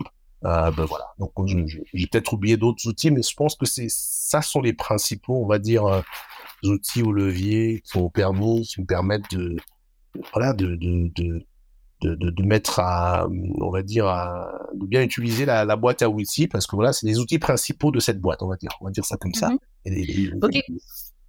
Très bien, mais écoute, ce que je retiens, donc c'est ça, c'est finalement les, tes valeurs, les valeurs transmises par ta famille euh, originelle, mmh. euh, ta foi, qui s'est développé au fil du temps et finalement ce que tu dis euh, de manière euh, assez euh, assez jolie c'est voilà tu avais cette foi et puis finalement tu as eu les preuves que tu pouvais avoir la foi en fait.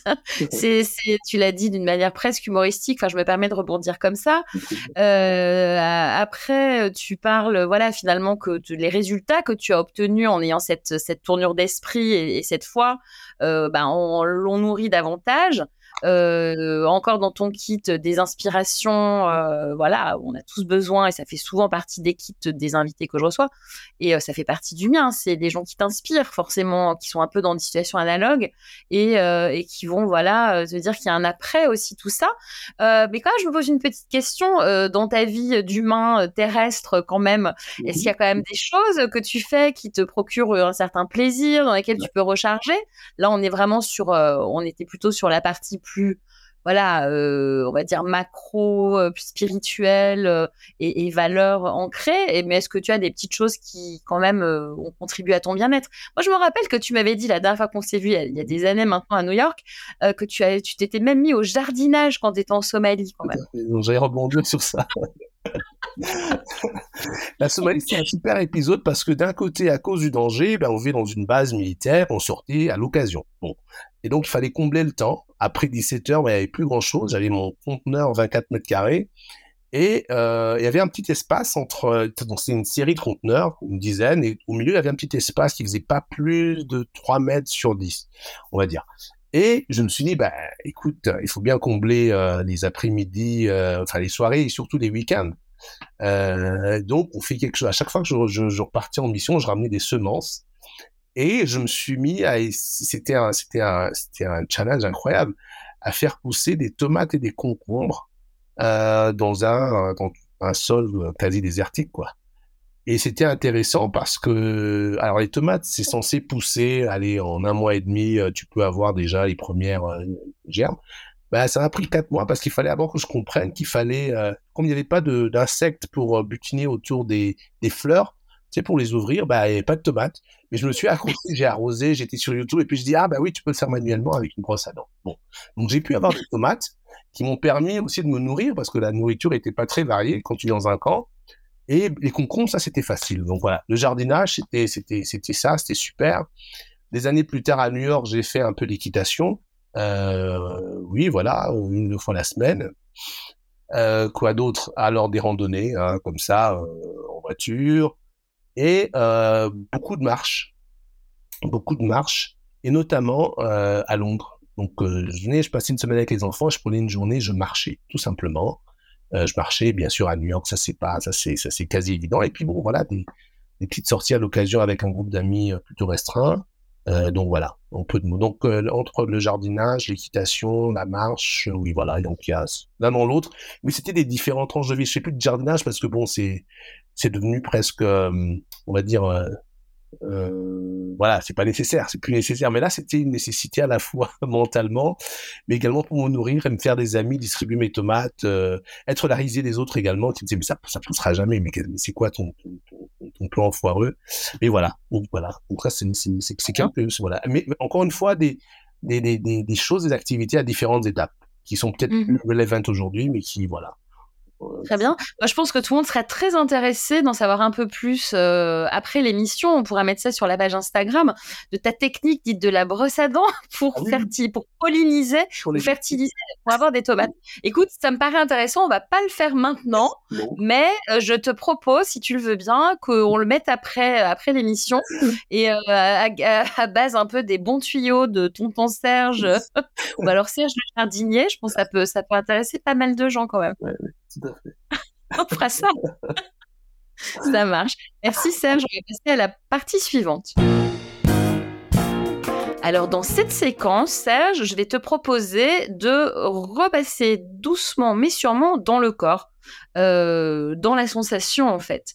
Donc c'est la partie euh, les tips des cinq sens, les tuyaux des cinq sens, et je vais te demander d'évoquer avec moi, avec nous tous, euh, des sensations euh, qui euh, t'émeuvent, qui te titillent, qui te font rire. Et on va passer, en fait, euh, donc chacun de tes sens, et on va commencer, pardon, par Louis. D'accord. Alors, le son des vagues, les vagues de l'eau, et en particulier les vagues du lac près de la résidence de mes parents, qui ont pendant la pandémie, on déménageait dans ce qu'on appellera le village où est né mon père il y a 83 ans, à l'ouest du Rwanda, sur un joli lac qui s'appelle le lac Kivu, où mhm. j'ai plusieurs fois, plusieurs fois l'année, et c'est simplement euh, magique, reposant. Très bien, merci beaucoup. Donc voilà, c'est vraiment le voilà, ce qui me, ce qui me, ce qui me m'apaise, ce qui me voilà. Très bien, merci. Je vais te demander de passer au toucher, s'il te plaît. Alors, le toucher. Le toucher, je le dis en anglais parce que c'est, c'est, plus. Ça, prête moins à, controverse. Hug. en anglais, en français, je sais plus comment on dit. Hein. Embrasser, alors embrasser. Alors, alors, on dit accolade ou on dit câlin. voilà. Et, et, c'est marrant parce qu'il y a trois jours, ma, fille me demandait, ma deuxième fille, Neila me disait, c'est quoi, c'est quoi la différence entre euh, comment on dit euh, en français euh, to give a hug? Alors moi je dis enlacer, embrasser. Alors je vais expliquer, elle m'a posé la même question, donc câlin ou donc là c'est vraiment, on va dire les deux. Alors câlin de la part de ce qui me sont chers, mes enfants, mon épouse, mais simplement a warm hug d'une mmh amie très chère, toi par exemple, ou mmh d'autres que j'ai plus vu depuis longtemps. Ça, c'est ça, c'est une super sensation. Récemment, j'ai j'ai j'ai j'ai une amie qui a perdu son frère et j'étais lui rendre visite, mais c'était euh, le hug a duré 3-4 minutes et je sentais ce, cette transmission d'énergie et de tu vois de ce sentiment de réconfort de part et d'autre. Et euh, je sais pas si c'est le meilleur des exemples, mais pour illustrer l'importance pour moi du, du hug en fait, de, de voilà de à la fois du câlin et de, et de comment t'as dit avant? Je crois que je, Chantal a dit accolade. Je crois qu'elle avait regardé en fait la traduction. Mais euh, je vois très bien. Écoute, c'est très joli et merci. Euh, voilà, je me sens tout à fait inclus en plus dans, dans cette partie. Donc ça me fait ça me fait plaisir. Et je vais te demander maintenant de passer à la vue, s'il te plaît. Alors la vue, ça va être euh, ça va être un peu iconoclaste. C'est à la fois les paysages. Mm-hmm notamment la nature, euh, montagne, beaucoup l'eau. Euh, j'ai découvert depuis longtemps euh, que voilà, chaque fois que j'essaie de trouver un appartement à New York et finalement j'en ai acheté un, c'était la vue. Alors la vue à Manhattan, c'est les immeubles, la nuit c'est la lumière, donc cette vue-là euh, en plein centre-ville, c'est super. Mais depuis que je suis là où je suis, c'est l'eau, c'est le East River. Et euh, lié à ça, tout ce qui est design, j'ai l'architecture notamment. Euh, l'architecture, c'est quelque chose qui me, les maisons en particulier, les euh, les tableaux, la peinture, l'art moderne en particulier, euh, l'art moderne africain, haïtien, ça c'est pour moi là, ça fait partie. Je lis peut-être à mon, mon intérêt pour la nature, pour les paysages, mais donc à la fois donc les paysages, la nature, euh, le, tout ce qui est design, tout ce qui est beau, euh, et, et, donc l'architecture en fait. Voilà. Est-ce que tu veux garder, euh, comment dire, euh, des recommandations euh, pour la partie justement recommandations culturelles, artistiques euh, de la partie suivante? Ou est-ce que tu veux déjà mentionner un coup de cœur euh, architectural? Tu parlais notamment, enfin tu parlais également des, de l'art haïtien. Les, les, les, alors j'ai pas j'ai pas de mémoire le, le nom m'échappe mais la, la, la, la peinture la, moderne haïtienne euh, mais aussi les artistes congolais que je, que, que je connais euh, me, me, passionne. C'est à la fois les couleurs, c'est à la fois euh, les formes. Euh, ça, c'est quelque chose qui me, qui me, je vais, je vais essayer de retrouver des noms euh, peut-être plus tard. Pour, pour, ouais, parfait. On pourra partager ça après l'émission, mamie, pas de souci. Merci Serge. Alors là, maintenant, on va, on revient euh, dans nos cinq sens là, et euh, je vais te demander de penser à l'odorat, s'il te plaît. Alors, l'odorat, ouais. euh, ça va pas voler très haut. Pas grave. Le parfum, euh, notamment tout ce qui est euh, citrus et vanille. Euh, mmh. Voilà, sont, bah, j'ai des, des, des, des, des, noms comme ça que je peux citer. Euh, mais voilà, c'est surtout le, le, le, parfum qui est euh, à base de citrus, je sais pas comment on dit en français, citrus. Agrumes, tu peux dire agrumes. Voilà. D'agrumes et de vanille. Agrumes et de, et de vanille. Alors, il y, a autre chose, là, l'odeur du, pain qui sort du four, comme tu le sais, mais ça, j'allais le dire plutôt dans le, dans l'autre, euh, dans, enfin, dans le goût. Mais tu sais que je suis un gros mangeur de pain. Le pain frais qui sort du, du four, ça, c'est, voilà, c'est magique. C'est magique. Donc, voilà l'odeur du pain frais. Et pour le goût, alors tu reprends le pain ou tu... Alors je reprends le pain, je suis un gros mangeur de pain, mangeur invétéré, euh, euh, mais, mais du bon pain. Il m'arrive de faire des miles, des miles pour aller dans la boulangerie, euh, ma boulangerie attitrée, euh, qui a fermé d'ailleurs pendant la pandémie, donc j'ai dû changer. Euh, et boulangerie française à New York. Mais également euh, la cuisine, mes, mes, mes, goûts sont assez éclectiques en fait. Ça va de la cuisine ouest-africaine, sénégalaise en particulier, à, à, la cuisine méditerranéenne et quelques, pas, quelques plats de la, la cuisine française. Euh, voilà. J'aimerais dire la cuisine rwandaise, mais elle est assez pauvre en fait. Euh, mais voilà, donc euh, c'est plutôt une cuisine riche qui me voilà qui qui, qui, qui m'intéresse, qui me voilà, qui... genre thieboudienne euh, sénégalais quoi. Thieboudienne sénégalais, absolument. Riz au poisson. Euh, oui, exactement. Voilà. Voilà, voilà. On dit riz gras en Guinée.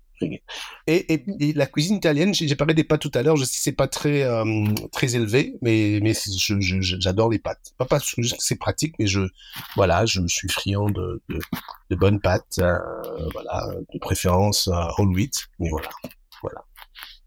Très bien. Écoute, tu as vu, je t'ai laissé euh, vraiment très libre et tu as dit euh, tout un tas de choses. Alors normalement, les invités sont tenus à un ou deux, mais parce que tu es le premier Warrior homme, tu as ce privilège. Merci beaucoup. et donc aujourd'hui, voilà, je suis un peu indulgente Merci. et ça nous fait plaisir. En plus, tu nous fais voyager. On est passé du Sénégal, euh, la Méditerranée, la France, et je t'en remercie. Écoute, on va passer à la prochaine partie de la mission. Donc dans cette partie, Serge, on va parler citation je suis ultra fan des citations. Pour moi, euh, citation, dicton, euh, voilà, un morceau de sagesse euh, qui peut être communiqué euh, par quelqu'un qui t'est cher. Moi, j'ai un, un, une citation, enfin plutôt un dicton que ma maman euh, euh, a partagé avec moi depuis ma plus en enfance, mais qui est vraiment dans mon ADN, quoi. Maintenant, c'est c'est en forgeant qu'on devient forgeron. C'est simple comme maxime, mais ça, ça a du sens. Enfin, je veux dire, c'est, c'est transposable à à peu près toutes les situations. Donc, euh, donc voilà, un, un, petit, un petit partage euh, rapidement.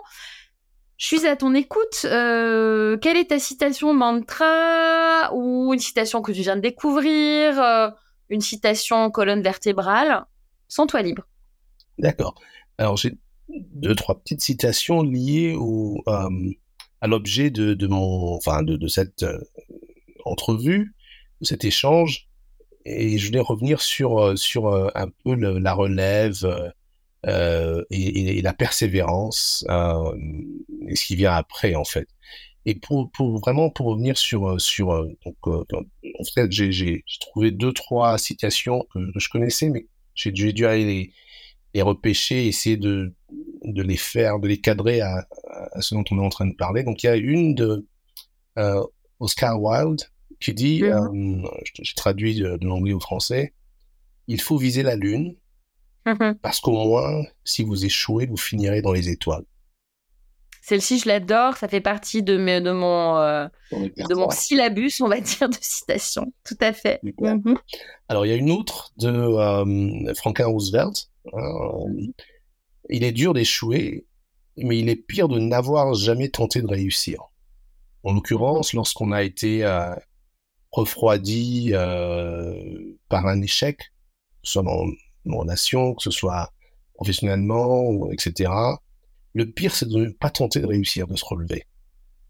Voilà. Et la dernière, c'est tout connu de Nelson Mandela qui dit euh, En faisant scintiller notre lumière, nous offrons aux autres la possibilité d'en faire autant. Chacun d'entre nous a quelque chose à partager. Et notre lumière, ça peut également être euh, cette lumière qui, je veux qui, ressort de, notre histoire, qu'elle était pénible, qu'elle ait été heureuse ou pas, mais cette lumière d'espoir, ce témoignage, cet encouragement, qui permettra, qui donnera la possibilité aux autres finalement de se dire, bah, je vais y aller, je vais essayer, je vais essayer, je vais tenter de réussir, je vais viser la lune et, et puis voilà. Donc on a, je pense que c'est non seulement un choix, c'est un devoir que de faire scintiller ce que l'on a en notre notre lumière. Donc, donc, donc, voilà. Merci beaucoup Serge. Écoute, je trouve que pour un enfant rebelle, aujourd'hui tu fais un petit peu le premier de la classe et je t'en remercie parce que là tu nous as sélectionné des citations qui sont parfaitement dans le thème de l'émission, quoi. Euh, sur aussi bien la persévérance, euh, euh, le fait justement de d'y croire de nouveau. Voilà, c'est vraiment les messages que moi j'ai très envie de passer aux autres. est ce que tu dis, faire scintiller sa lumière, c'est partager des témoignages, des morceaux de vie, des histoires de, de résilience et parfois de résurrection. voilà, de, de renaître de ses cendres se réinventer, ne pas lâcher et, et, voilà et encore une fois être bien conscient que tout le monde euh, vit quelque chose euh, en privé, euh, c'est vraiment pas marqué sur rarement sur le visage des gens et si on, on, on arrive un peu à, à, partager cette vulnérabilité et nos histoires, bah, ça va mettre un petit moment de pression aux, aux, unes et aux autres. Et, et c'est comme ça qu'on peut avancer et, et vivre, j'espère, de manière plus apaisée pacifique et, euh, et, heureuse. Donc merci beaucoup pour ce moment de citation. Merci. Donc dans cette séquence, Serge, on va parler gratitude. Euh, je le dis presque à chaque fois, mais voilà, faire de la gratitude euh, une habitude, c'est plutôt bon pour la santé, le moral, et justement pour faire scintiller euh, sa lumière encore euh, plus joliment et sur le long terme. Alors, je vais te demander de nous donner un instantané de tes gratitudes du jour. Euh, je vais te demander de sélectionner cinq choses, petites ou grandes, pour lesquelles aujourd'hui tu ressens une reconnaissance énorme. Et je suis à ton écoute. Alors, le bonheur que je vis actuellement, euh, le mmh. bonheur euh, marital, familial, avoir mes enfants avec moi, mon épouse, ça, c'est un. De deux, euh, de m'être retrouvé de l'autre côté des épreuves que j'ai connues pendant presque 20 ans. Euh, l'exemple que j'ai donné au début, et d'en être sorti, euh, va dire, plus résilient, mais aussi plus épanoui, plus heureux, plus sage. Ça, c'est, je le vis au quotidien. Troisième gratitude, quelque part lié à ce que je viens de dire, le privilège de pouvoir être une source d'encouragement et d'inspiration pour un certain nombre de gens autour de moi. Euh, quatrièmement. Je vais te demander de répéter, Serge. Excuse-moi, je te coupe parce qu'il y a une coupure de connexion. Ah, Donc, euh, sur ta troisième gratitude, ça ne t'ennuie pas de revenir dessus parce que la connexion a été, euh, a été coupée. D'accord. Donc, le, privilège et le bonheur que c'est de pouvoir être une source d'encouragement et d'inspiration euh, de ceux qui sont autour de moi, que ce soit des collègues dans mon équipe au bureau, que ce soit des personnes que je rencontre dans l'avion, dans la rue. Et j'en suis arrivé à, depuis cette année, chaque matin, quand je fais une petite euh, méditation, une petite prière, je dis euh, on like to be impactful. J'aimerais avoir un impact dans la vie de quelqu'un d'avoir des rencontres euh, impactantes en fait. Et c'est marrant parce que oui, ça, ça, je le vois très souvent dans la semaine, des, des gens qui sont là, qui recherchent une, une réponse, ou, ou, vice versa, des gens qui sont qui apportent une réponse à des choses que je voilà auxquelles je, pensais ou qui me trottaient dans la tête. Donc euh, euh être une source d'encouragement, une source d'inspiration, euh, ça pour moi c'est c'est ouais, c'est une raison de d'être et c'est c'est une raison d'être euh, to be grateful, de gratitude. Euh, mm-hmm. Quoi d'autre? Euh, Il t'en reste deux. Il m'en reste deux. Euh, le, fait d'avoir pu traverser l'année 2023 euh, et avant cela la pandémie, finalement en, bonne santé, vivant et ayant une vie qui a un certain sens, tu vois, de savoir le pourquoi je suis là. Après, malgré toute la, la de la vie au quotidien, je me retrouvais fin 2023 euh, plus mûr, plus heureux, plus épanoui, euh, être en vie. Là, c'est, c'est, c'est, voilà, c'est, c'est pas donné à tout le monde et, et voilà, j'en suis, euh, j'en suis reconnaissant. J'en suis vraiment reconnaissant. Très bien. une petite dernière? Une dernière, je vais la lier à la, au chapitre précédent. C'est pas très profond, hein. T'attends pas, tu vois, à quelque chose. voilà. Alors, c'est avoir mes cinq sens tout simplement. Mmh la vue, le toucher, lui, l'odorat, le goût. Ce qui est pas toujours évident. J'ai des amis qui n'ont pas forcément tous ces sens-là. Et ça, c'est quelque chose que l'on ne choisit pas. On est comme ça et le créateur nous donne tous ces sens et le fait de les avoir et d'en faire bon usage, c'est un, voilà, c'est une gratitude pour moi. Merci beaucoup, Serge. On va passer à la presque dernière partie. Alors dans cette euh, dernière séquence, ou presque, je vais te demander, Serge, si tu veux bien, de partager avec nous euh, des recommandations.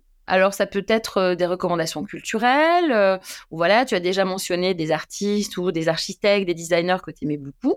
voilà, sens-toi très libre, coup de cœur, routine culturelle, fais-toi plaisir. D'accord. Là, je vais me concentrer surtout sur des, des musiciens enfin, ou des, mmh des, artistes musiciens que je que, que j'aime bien, euh, qui sont pas forcément très connus. Alors, il y a Richard Bona, euh, qui est un, euh, on va dire, un musicien qui fait du jazz sur euh, des fonds, des sons africains également. Il, vit aux États-Unis, mais ça fait à peu près bientôt presque une trentaine d'années qu'il joue, et notamment son l'un de ses premiers albums qui s'appelle, si je ne me trompe, euh, Munia. Munia qui veut dire euh, the tale, euh, raconter l'histoire en fait. Je pense que ça, ça match bien avec l'objet de ce, de ce podcast. Et, et notamment une chanson qu'il a faite avec Salif Keita, qui s'appelle Calaban Koro. Voilà, qui parle des, des des situations, des personnes abandonnées, rejetées. C'est pas mal du tout. Et c'est un son euh, vraiment pas mal. Euh, jazz sur, avec encore une fois des, sons africains, à la fois du Cameroun où il, est originaire, mais également d'autres parties. Et donc cet album est vieux, il a 2003, mais il est, vous pouvez le retrouver sur, euh, sur YouTube notamment. Alors. Très Alors attends, eh, tu as fini avec Richard Bonnat parce que je fais très rarement ça, mais là ça s'y prête parce que l'occasion est trop belle et je ne savais pas que tu allais citer Richard Bonnat. Si tu permets, je fais une petite incursion personnelle. Bonnat, euh, je l'ai découvert en fait à l'hôpital euh, en 2010. Donc, euh, dans mon histoire personnelle à moi, qui voilà, qui sera certainement un peu distillée au fil de l'eau, au fil des discussions, au fil des conversations, etc. Je me suis donc retrouvée à l'hôpital en 2010. J'avais 33 ans pendant de longs mois. Et un des médecins qui m'a sauvé la vie mmh et ma jambe était camerounais, le docteur Albert Nana. Et au-delà d'être un médecin euh, brillant et extrêmement dédié qui a annulé des vacances et des week-ends pour venir euh, s'occuper de moi euh, et pour éviter des risques supplémentaires, faisait certaines opérations extrêmement pénibles dans ma chambre d'hôpital plutôt qu'au bloc, était comme moi, un grand amoureux de musique. Et donc, non content de me sauver la vie euh, et euh, mon intégrité physique, il m'a dit Vous avez un iPod C'est Oui, bien sûr. Il m'a pris mon iPod, il me l'a chargé de musique et notamment, il m'a mis je ne sais pas combien de d'heures de musique de Richard Bonnat. Et donc, mon histoire d'amour avec Richard Bonnat, j'adore Richard Bonnat, qui a aussi fait des collaborations avec euh, Gérald Toto. Ils sont trois. J'ai oublié le nom du troisième. parce que j'avais cité, ouais. Exactement. Exactement.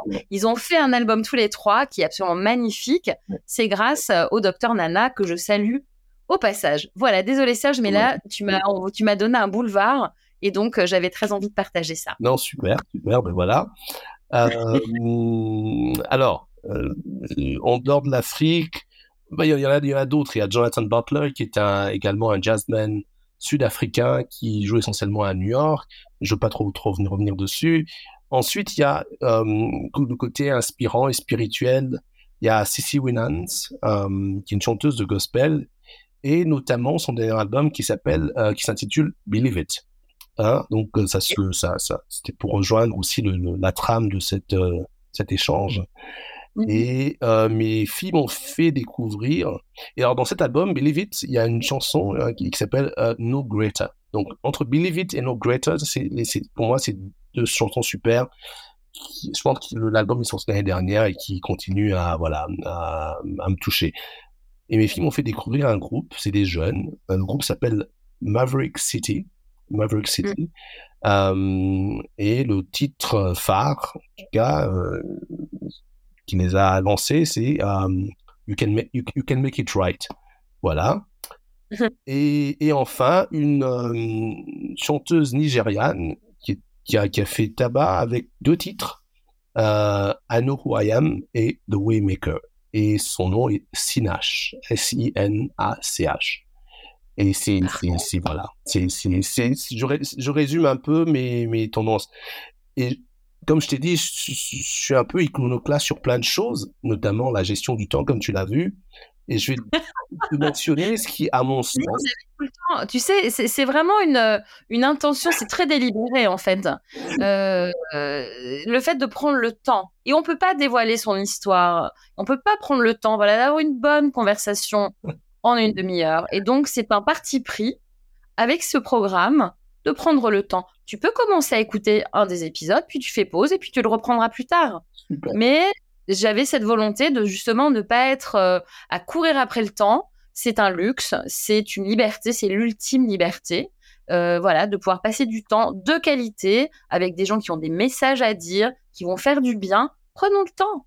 Pourquoi courir? Et mon dernier choix musical, recommandation, je dis que c'est un peu iconoclaste, ça va de tout à tout, c'est euh, à mon sens, euh, l'une des plus belles compositions musicales jamais réalisées, c'est Ouverture in D major de Johann Sebastian Bach. C'est suite numéro 3 in D major.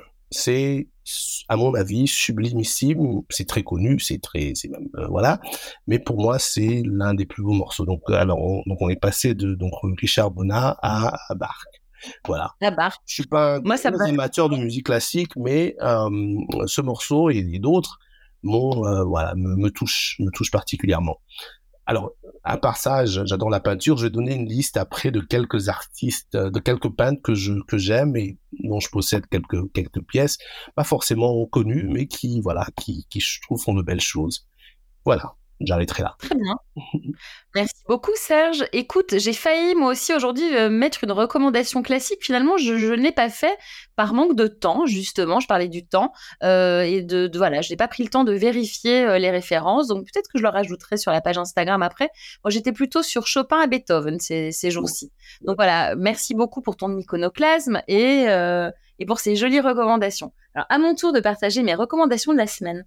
Alors, Rayon Musique, cette semaine, tant pis si euh, euh, je suis accusée de favoritisme, mais c'est un incontournable euh, du mois de décembre et qui va, j'espère, et je pense, devenir un, classique assez rapidement. C'est le nouvel album de Joey Homicile qui s'intitule Spiritual Healing, Bois Caïman Freedom Suite, qui est sorti donc le 1er décembre. C'est une expérience inouïe dans laquelle il faut plonger d'une traite et écouter plusieurs fois, je dirais. Alors, je ne vous en dis pas plus. Il y a déjà pas mal d'articles qui en parlent bien mieux que moi. Faites-vous surprendre, laissez-vous surprendre, faites-vous plaisir, faites-vous guérir et inspirer. Ma deuxième recommandation de la semaine, c'est un duo euh, de hum, Gabi Hartmann, euh, qui est une Française plutôt jazzy d'habitude, avec Mo Kouyaté, euh, un Guinéen, donc vive la Guinée toujours et encore, et qui, j'ai lu un article un peu plus tôt aujourd'hui qui parle des mariages forcés, mais musicalement, c'est beau, c'est bon, et voilà, leur duo fait mouche. Je vous invite à, à découvrir ce titre. Dernière recommandation musicale de la semaine, alors vraiment du classique, euh, Chaka Khan, euh, quand elle euh, chantait euh, avec Rufus, le morceau Tell Me Something Good. c'est simplement parce que j'ai réécouté Chaka Khan cette semaine en sélectionnant les morceaux pour la diffusion de, de l'épisode 4. et voilà, c'était vraiment juste comme ça, juste pour le plaisir. une recommandation, on va dire calligraphie, c'est pas vraiment du street art. voilà, ça s'appelle Haïku Marinière, c'est une page que j'ai découverte sur Instagram. Allez voir juste pour comprendre le nom. C'est encore une fois poétique et très malin. Vous comprendrez le pourquoi du comment du haïku marinière. Voilà. Et pour terminer en littérature, ben, j'ai envie de vous recommander, j'ai pas pu choisir aujourd'hui, euh, n'importe quel livre de Romain Gary. Euh, éventuellement, je pourrais vous aiguiller vers euh, deux ouvrages. La promesse de l'eau, qui reste un classique magnifique, ou encore euh, Claire de femme. Voilà pour mes recommandations de la semaine.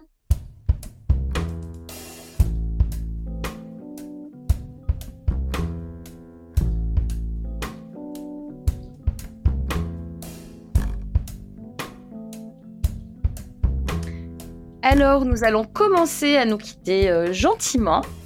Pendant mes remerciements, Serge, je vais te demander de réfléchir à un mot de la fin, si tu le veux bien. Alors évidemment, un immense merci à toi pour ouvrir le bal au Sweet Warrior masculin. Euh, voilà, je te remercie d'avoir pris le temps. Euh, je vois que tu avais quand même bien préparé euh, avant l'interro du jour. ça a vraiment été un plaisir de passer cette heure un petit peu plus qu'ennemi avec toi et de découvrir encore plein de choses sur ton histoire personnelle, de ton enfance, de ce qui a, comment dire, déterminé un peu euh, celui que tu es devenu.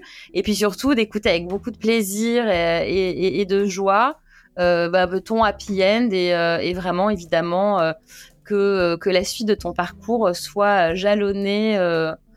voilà, que de belles choses. Voilà, ça suffit. 20 ans de galère, pas qu'avec des galères, tu l'as très bien dit. Maintenant, du bonheur, de la douceur, de la joie, de l'amour et des retrouvailles aussi. Euh, toujours et encore. Voilà. Euh, comme chaque semaine, merci infiniment à Joey Homicile pour le cadeau très précieux de l'utilisation de deux de ses morceaux, Toi Groove et Let's Just Bash de l'album Let's Bash, paru en 2017 chez Jazz Village. Voilà Serge, est-ce que tu as réfléchi à ton mot de la fin? Alors, mon mot de la fin, c'est déjà te, te remercier Cécile pour euh, d'abord pour l'initiative, de mettre en place, de commencer ce podcast et de t'y atteler et d'en faire ce que c'est devenu et ce que ça va devenir dans le futur. C'est, c'est, c'est, c'est, j'imagine beaucoup de travail, mais aussi beaucoup de passion. Donc, te remercier pour ta passion, te remercier pour qui tu es euh, et te remercier pour l'opportunité d'avoir euh, échangé euh, avec toi sur ces, ces, ces, tranches de vie. Et pour les auditeurs, euh, voilà, mais dire continuez à faire briller votre euh, votre lumière et ne lâchez rien. Accrochez-vous. Hein voilà. Merci beaucoup, Serge. Merci, merci. Merci pour tes mots, ta gentillesse et pour ton temps. Moi. Voilà. C'est le temps de nous quitter. Je vais vous souhaiter une belle fin de journée, une belle semaine à venir. On se retrouve le 14 janvier 2024, Inch'Allah. Euh, profitez de ce temps pour visiter ou revisiter, partager les précédents épisodes, vous reposer et profiter, je l'espère, des gens que vous aimez. D'ici là, n'oubliez pas de briller et protégez votre lumière toujours.